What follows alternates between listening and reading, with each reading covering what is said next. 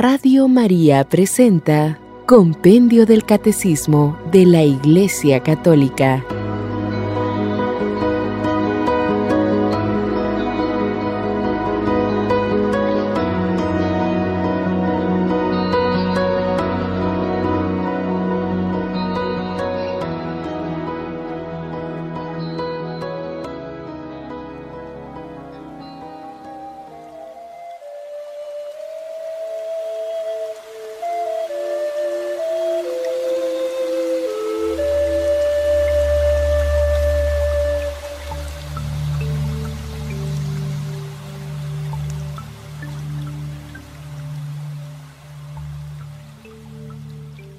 ¿En qué consiste la dimensión social del hombre? Junto a la llamada personal a la bienaventuranza divina, el hombre posee una dimensión social que es parte esencial de su naturaleza y de su vocación. En efecto, todos los hombres están llamados a un idéntico fin, que es el mismo Dios. Hay una cierta semejanza entre la comunión de las personas divinas y la fraternidad que los hombres deben instaurar entre ellos, fundada en la verdad y en la caridad. El amor al prójimo es inseparable del amor a Dios.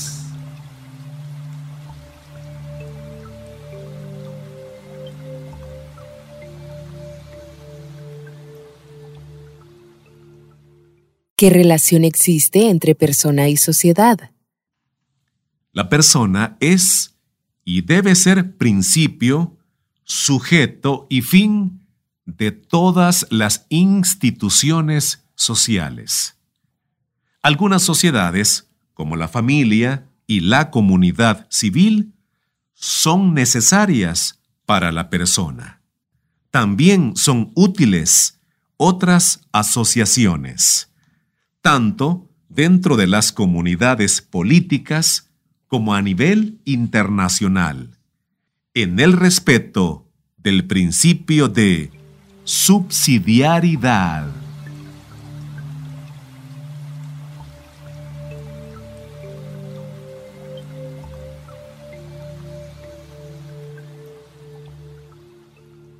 ¿Qué indica el principio de subsidiariedad?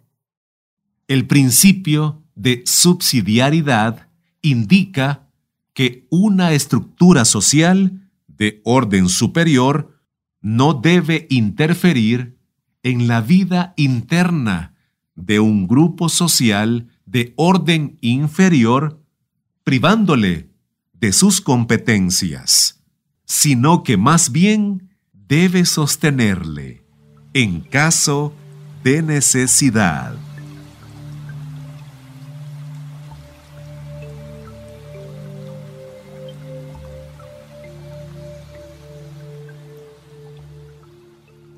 ¿Qué más requiere una auténtica convivencia humana? Una auténtica convivencia humana requiere respetar la justicia y la recta jerarquía de valores, así como el subordinar las dimensiones materiales e instintivas a las interiores y espirituales. En particular, cuando el pecado pervierte el clima social, se necesita hacer un llamamiento a la conversión del corazón y a la gracia de Dios para conseguir los cambios sociales que estén realmente al servicio de cada persona, considerada en su integridad. La caridad es el más grande mandamiento social, pues exige y da la capacidad de practicar la justicia.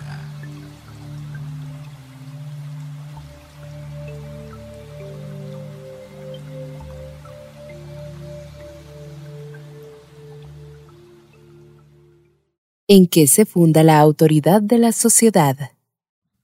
Toda sociedad humana tiene necesidad de una autoridad legítima que asegure el orden y contribuya a la realización del bien común. Esta autoridad tiene su propio fundamento en la naturaleza humana, porque corresponde al orden establecido por Dios.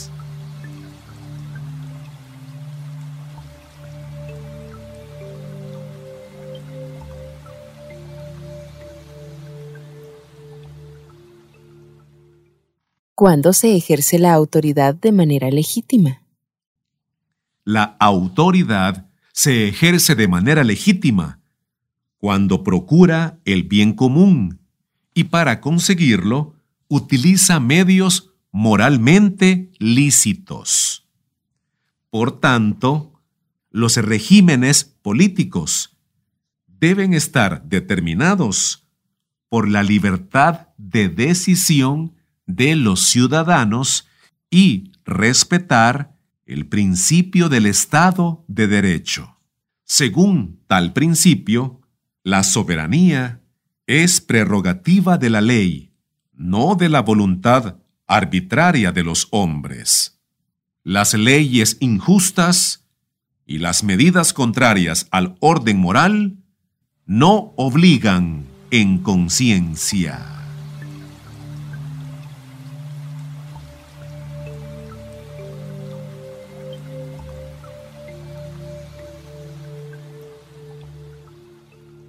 ¿Qué es el bien común? Por bien común se entiende el conjunto de condiciones de la vida social que hacen posible a los grupos y a cada uno de sus miembros el logro de la propia perfección.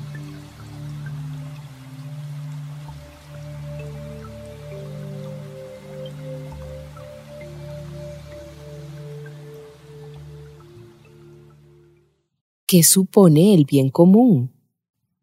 El bien común supone el respeto y la promoción de los derechos fundamentales de la persona, el desarrollo de los bienes espirituales y temporales de la persona y la sociedad, la paz y la seguridad de todos.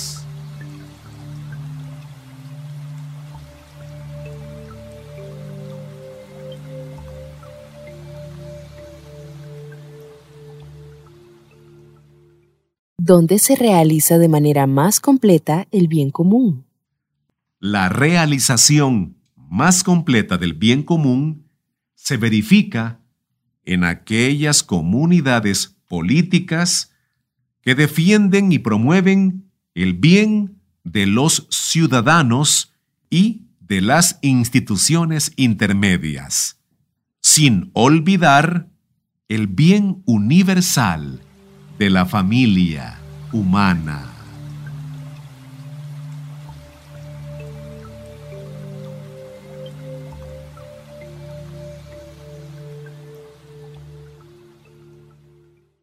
¿Cómo participa el hombre en la realización del bien común? Todo hombre, según el lugar que ocupa y el papel que desempeña, participa en la realización del bien común respetando las leyes justas y haciéndose cargo de los sectores en los que tiene responsabilidad personal, como son el cuidado de la propia familia y el compromiso en el propio trabajo. Por otra parte, los ciudadanos deben tomar parte activa en la vida pública en la medida en que les sea posible.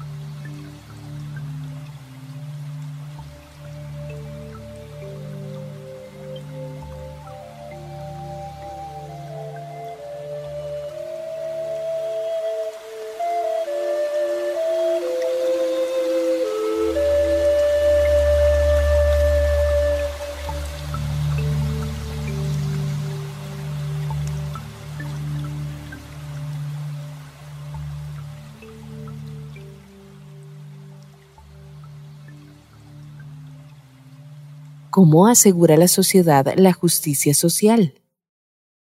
La sociedad asegura la justicia social cuando respeta la dignidad y los derechos de la persona, finalidad propia de la misma sociedad.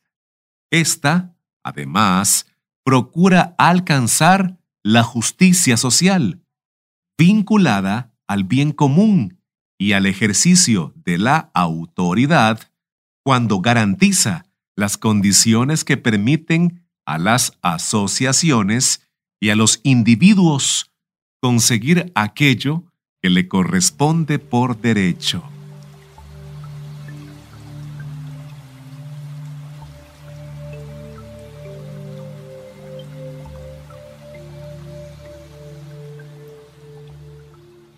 ¿En qué se fundamenta la igualdad entre los hombres?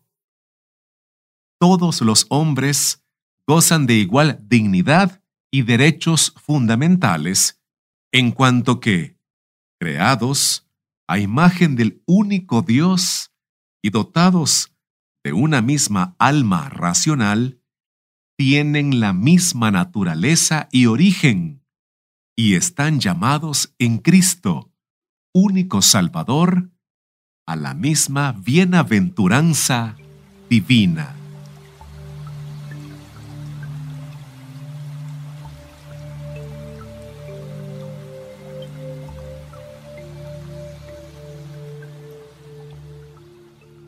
¿Cómo hay que juzgar el hecho de la desigualdad entre los hombres? Existen desigualdades económicas y sociales inicuas que afectan a millones de seres humanos, que están en total contraste con el Evangelio. Son contrarias a la justicia, a la dignidad de las personas y a la paz. Pero hay también diferencias entre los hombres causadas por diversos factores que entran en el plan de Dios. En efecto, Dios quiere que cada uno reciba de los demás lo que necesita, y quienes disponen de talentos particulares los compartan con los demás.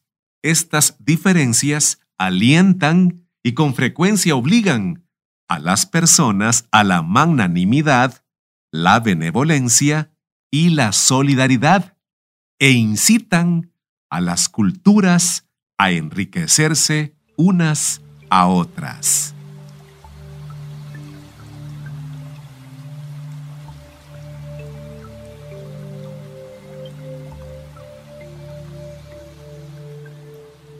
¿Cómo se expresa la solidaridad humana?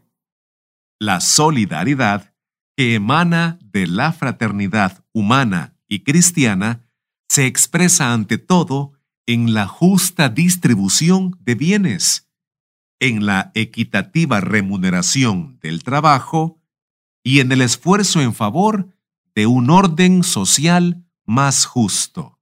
La virtud de la solidaridad se realiza también en la comunicación de los bienes espirituales de la fe, aún más importantes que los materiales.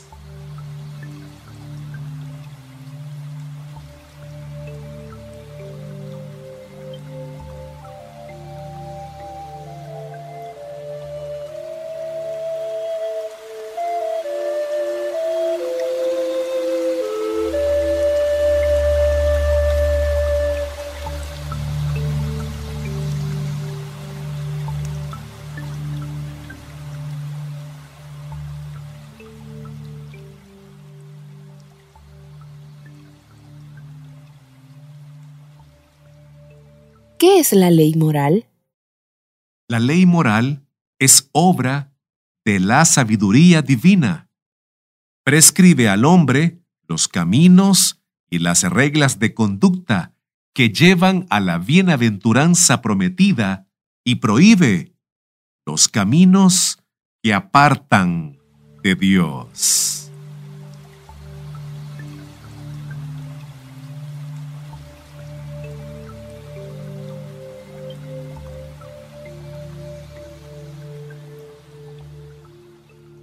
¿En qué consiste la ley moral natural?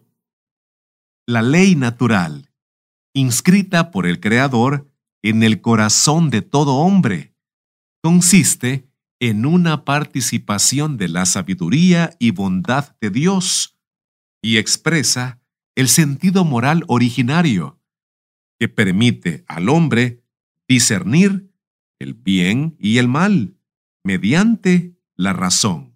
La ley natural es universal e inmutable y pone la base de los deberes y derechos fundamentales de la persona, de la comunidad humana y de la misma ley civil.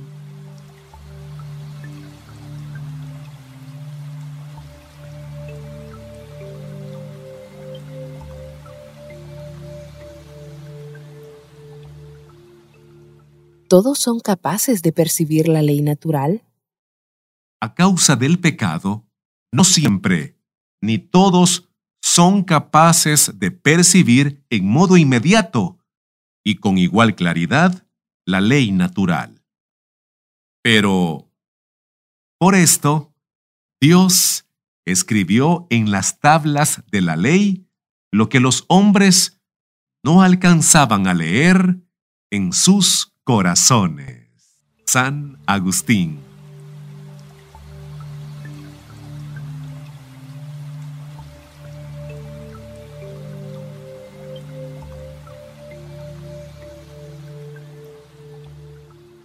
¿Qué relación existe entre la ley natural y la ley antigua? La ley antigua constituye la primera etapa de la ley revelada expresa muchas verdades naturalmente accesibles a la razón, que se encuentran afirmadas y convalidadas en las alianzas de la salvación. Sus prescripciones morales, recogidas en los mandamientos del Decálogo, ponen la base de la vocación del hombre, prohíben lo que es contrario al amor de Dios y del prójimo, e indican lo que les es esencial.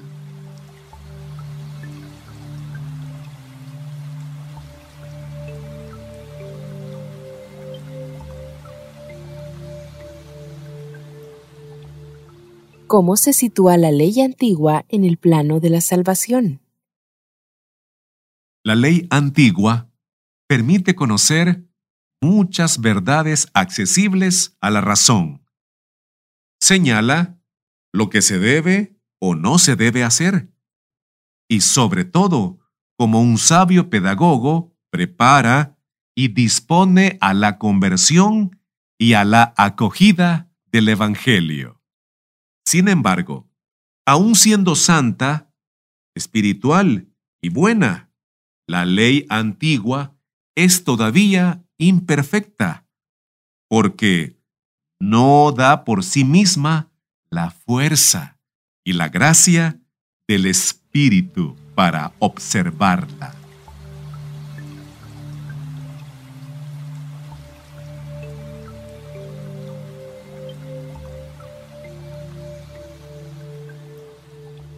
¿En qué consiste la nueva ley o ley evangélica?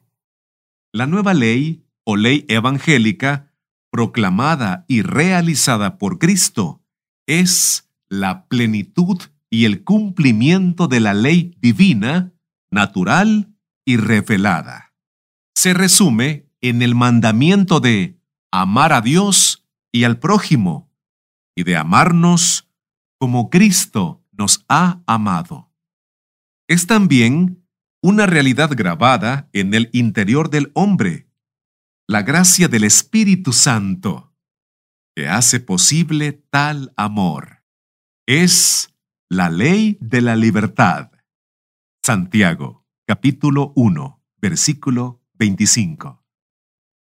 Porque lleva a actuar espontáneamente bajo el impulso de la caridad. La ley nueva es principalmente la misma gracia del Espíritu Santo que se da a los que creen en Cristo. Santo Tomás de Aquino.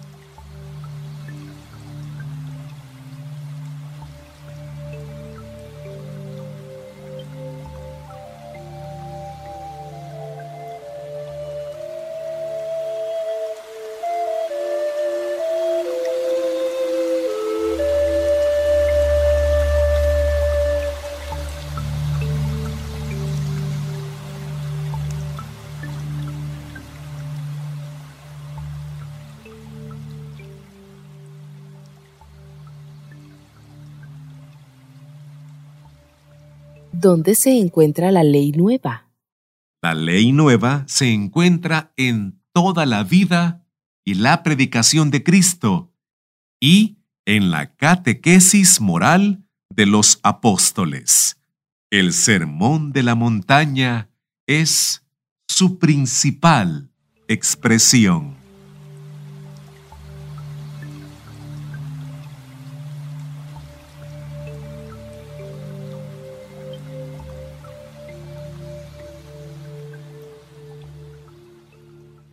¿Qué es la justificación? La justificación es la obra más excelente del amor de Dios. Es la acción misericordiosa y gratuita de Dios que borra nuestros pecados y nos hace justos, santos en todo nuestro ser. Somos justificados por medio de la gracia del Espíritu Santo que la pasión de Cristo nos ha merecido y se nos ha dado en el bautismo. Con la justificación comienza la libre respuesta del hombre, esto es, la fe en Cristo y la colaboración con la gracia del Espíritu Santo.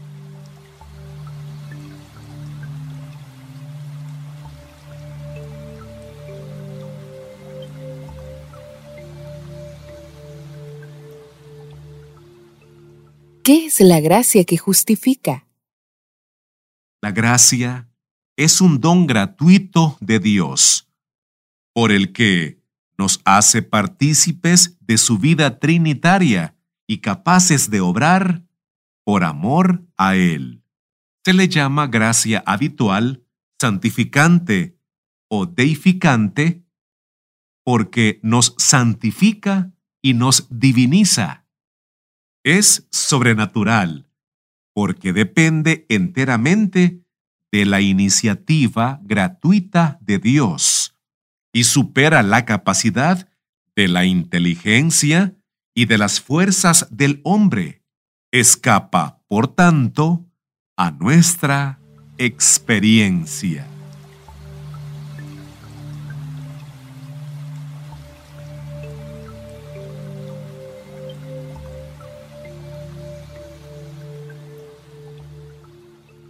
¿Qué otros tipos de gracia existen? Además de la gracia habitual, existen otros tipos de gracia. Las gracias actuales. Dones en circunstancias particulares. Las gracias sacramentales. Dones propios de cada sacramento.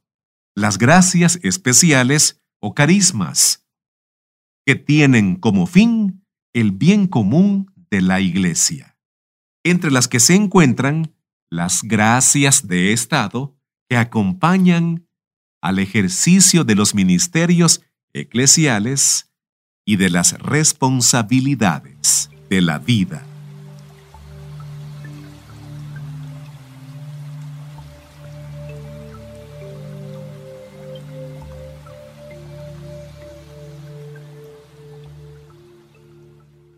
Relación hay entre la gracia y la libertad del hombre? La gracia previene, prepara y suscita la libre respuesta del hombre. Responde a las profundas aspiraciones de la libertad humana.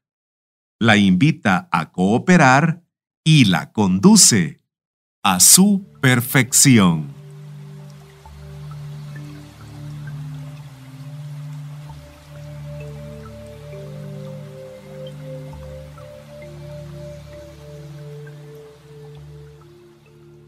¿Qué es el mérito? El mérito es lo que da derecho a la recompensa por una obra buena. Respecto a Dios, el hombre, de suyo, no puede merecer nada, habiéndolo recibido todo gratuitamente de Él.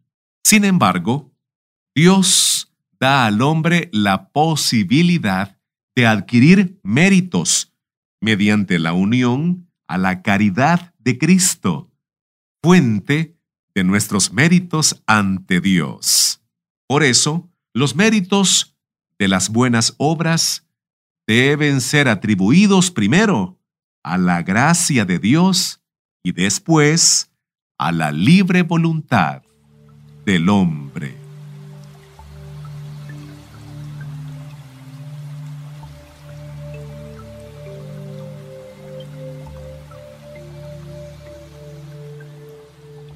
¿Qué bienes podemos merecer? Bajo la moción del Espíritu Santo, podemos merecer para nosotros mismos o para los demás las gracias útiles para santificarnos y para alcanzar la gloria eterna, así como también los bienes temporales que nos convienen según el designio de Dios. Nadie puede merecer la primera gracia que está en el origen de la conversión y de la justificación.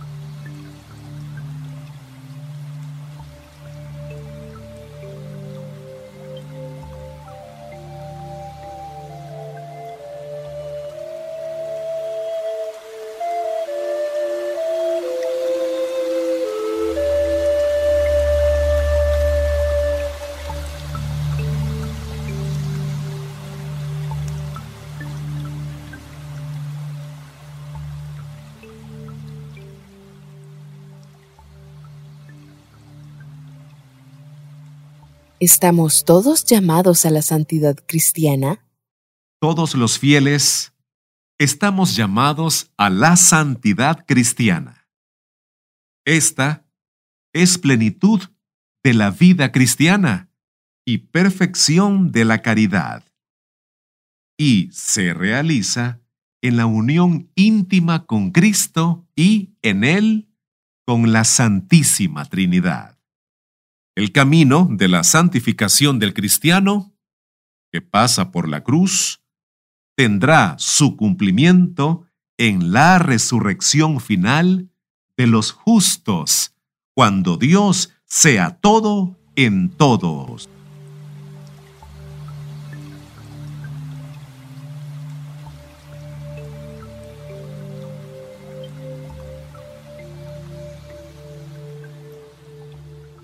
¿Cómo nutre la Iglesia la vida moral del cristiano?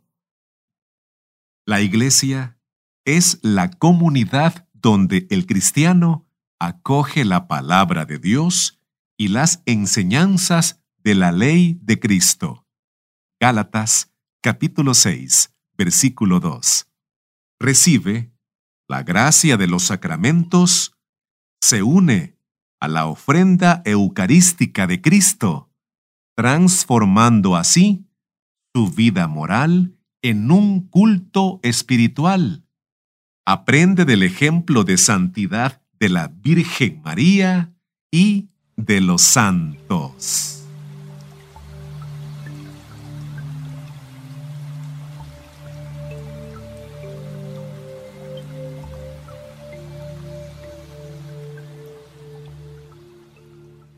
Porque el magisterio de la Iglesia interviene en el campo moral. El magisterio de la Iglesia interviene en el campo moral porque es su misión predicar la fe que hay que creer y practicar en la vida cotidiana. Esta competencia se extiende también a los preceptos específicos de la ley natural porque su observancia es necesaria para la salvación.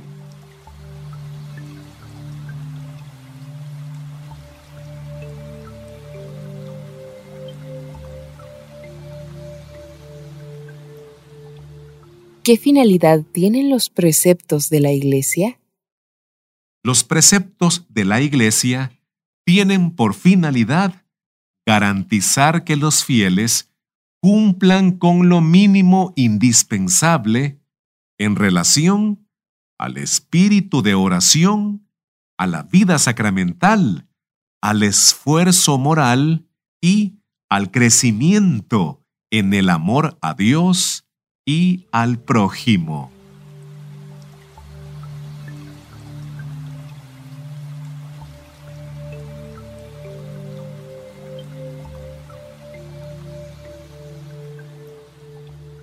¿Cuáles son los preceptos de la Iglesia? Los preceptos de la Iglesia son cinco. 1. Participar en la misa todos los domingos y fiestas de guardar, y no realizar trabajos y actividades que puedan impedir la santificación de estos días. 2. Confesar los propios pecados mediante el sacramento de la reconciliación al menos una vez al año. 3. Recibir el sacramento de la Eucaristía al menos en Pascua. 4. Abstenerse de comer carne y observar el ayuno en los días establecidos por la Iglesia. 5 ayudar a la iglesia en sus necesidades materiales, cada uno según sus posibilidades.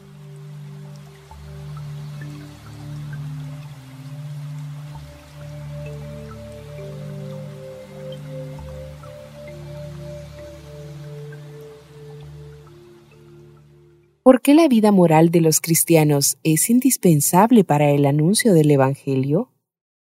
La vida moral de los cristianos es indispensable para el anuncio del Evangelio, porque, conformando su vida con la del Señor Jesús, los fieles atraen a los hombres a la fe en el verdadero Dios, edifican la iglesia, impregnan el mundo con el espíritu del Evangelio y apresuran la venida del reino de Dios.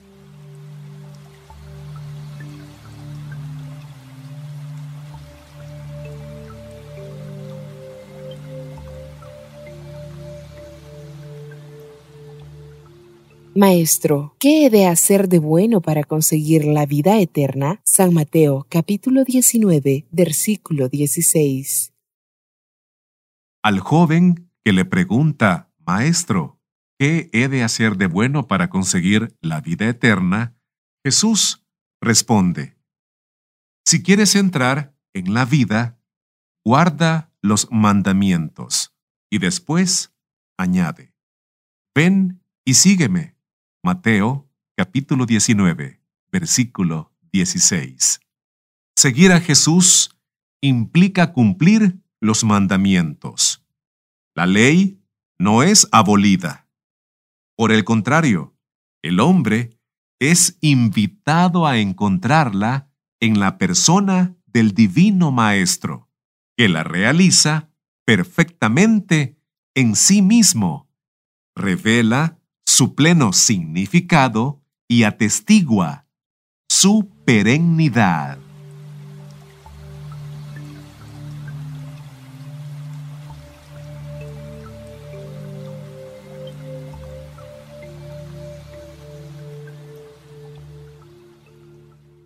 ¿Cómo interpreta Jesús la ley? Jesús interpreta la ley a la luz del doble y único mandamiento de la caridad, que es su plenitud. Amarás al Señor, tu Dios, con todo tu corazón, con toda tu alma y con toda tu mente. Este es el mayor y primer mandamiento. El segundo es semejante a este. Amarás a tu prójimo como a ti mismo. De estos dos mandamientos penden toda la ley y los profetas.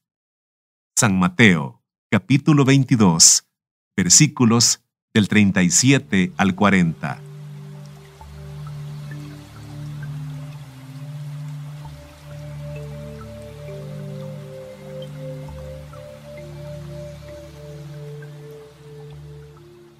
¿Qué significa decálogo? Decálogo significa las diez palabras que recogen la ley dada por Dios al pueblo de Israel durante la alianza hecha por medio de Moisés. Éxodo, capítulo 34, versículo 28.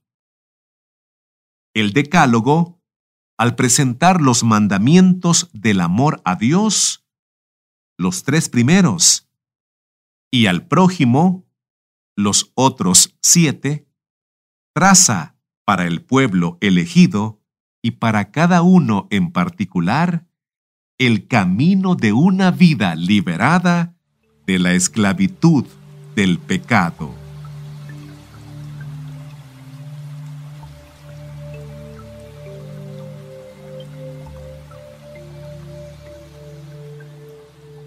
¿Cuál es el vínculo del decálogo con la alianza? El decálogo se comprende a la luz de la alianza, en la que Dios se revela dando a conocer su voluntad. Al guardar los mandamientos, el pueblo expresa su pertenencia a Dios y responde con gratitud su iniciativa de amor.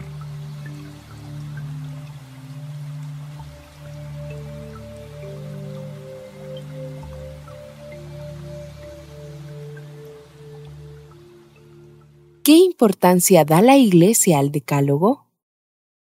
Fiel a la Escritura y siguiendo el ejemplo de Jesús, la Iglesia ha reconocido en el decálogo una importancia y un significado fundamentales. Los cristianos están obligados a observarlo.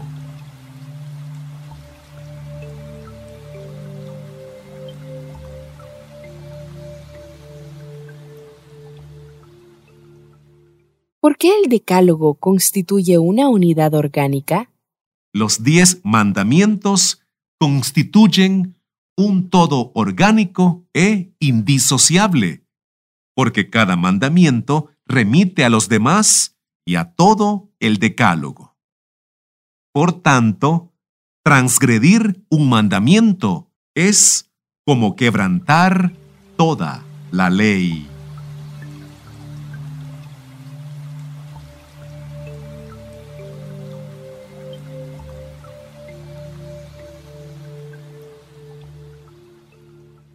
Porque el decálogo obliga gravemente. El decálogo obliga gravemente porque enuncia los deberes fundamentales del hombre para con Dios y para con el prójimo.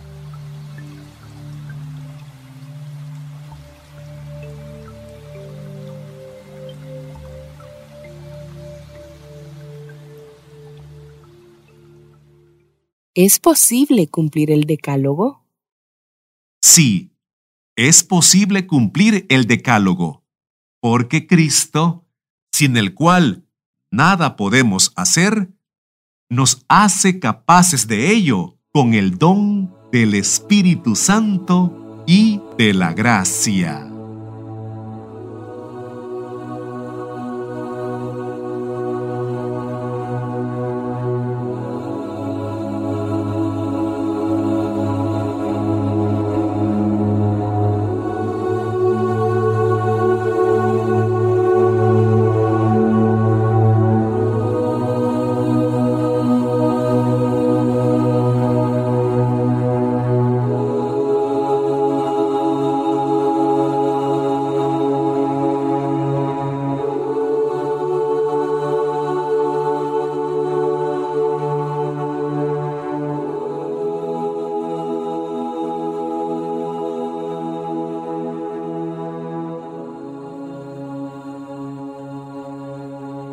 Radio María presentó Compendio del Catecismo de la Iglesia Católica.